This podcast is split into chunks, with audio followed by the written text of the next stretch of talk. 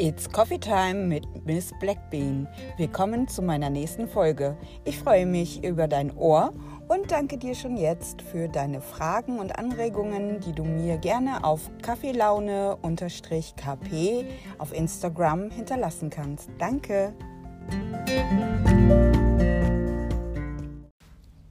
Wusstest du schon, dass unser Wort Kaffee vom arabischen Qahwa abgeleitet, was ursprünglich Wein bedeutete? Bevor man entdeckte, dass man aus Kaffeebohnen ein Getränk zubereiten kann, wurden sie nämlich gekaut. Wann Kaffee erstmals getrunken wurde, ist unbekannt, aber man nimmt an, dass es im Jemen ab dem 15. Jahrhundert Kaffeeplantagen gab. Und aus richtig guten Quellen ist zu entnehmen, dass die ersten Kaffeetrinker Sufis, also islamische Mystiker, waren.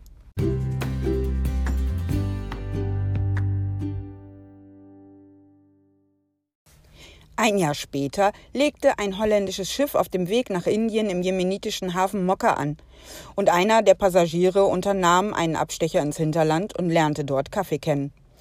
Zitat: Es handelt sich um eine Art schwarze Bohnen, aus denen sie schwarzes Wasser machen, das sie warm trinken.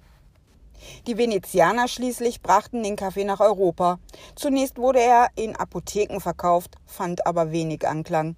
Dann wurden die ersten europäischen Kaffeehäuser eröffnet und es kamen Anleitungen in Umlauf, wie der Kaffee zu rösten und zu mahlen sei und wie man seinen Geschmack mit Gewürzen und Zucker verfeinern könnte.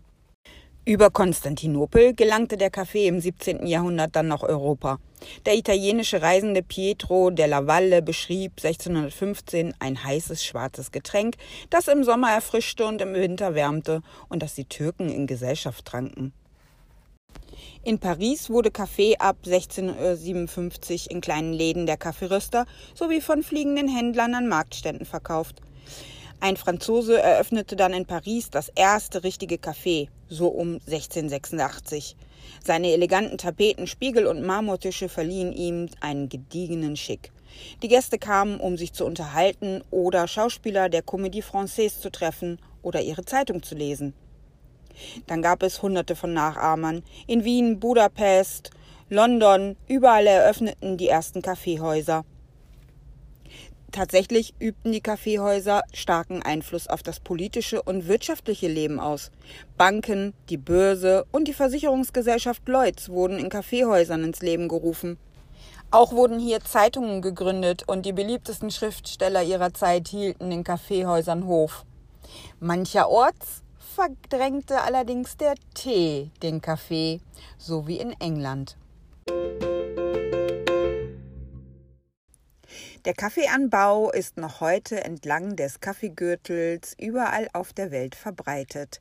Man sagt auch, zwischen dem Wendekreis des Krebses und des Steinbocks wachsen die besten Bohnen. Die Araber wachten fast 100 Jahre lang eifersüchtig über ihr Handelsmonopol.